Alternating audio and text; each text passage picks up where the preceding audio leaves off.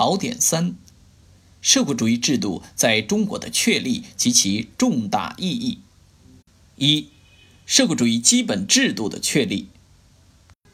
一九五六年年底，社会主义改造的基本完成，标志着中国历史上长达数千年的阶级剥削制度的结束，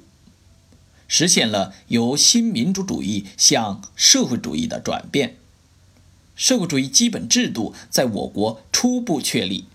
我国进入社会主义初级阶段。二、确立社会主义基本制度的重大意义。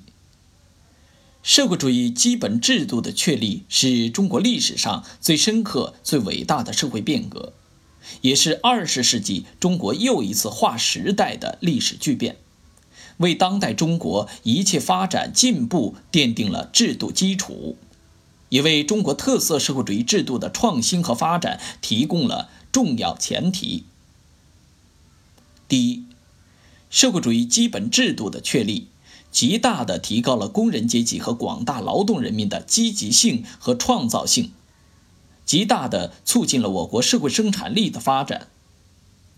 第二，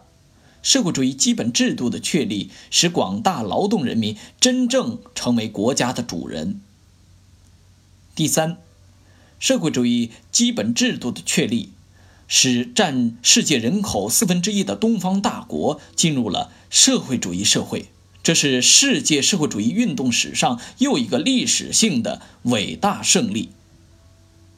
第四，社会主义基本制度的确立，是马克思列宁主义关于社会主义革命理论在中国正确运用和创造性发展的结果。它不仅再次证明了马克思列宁主义的真理性，而且以其独创性的理论原则和经验总结，丰富和发展了科学社会主义理论。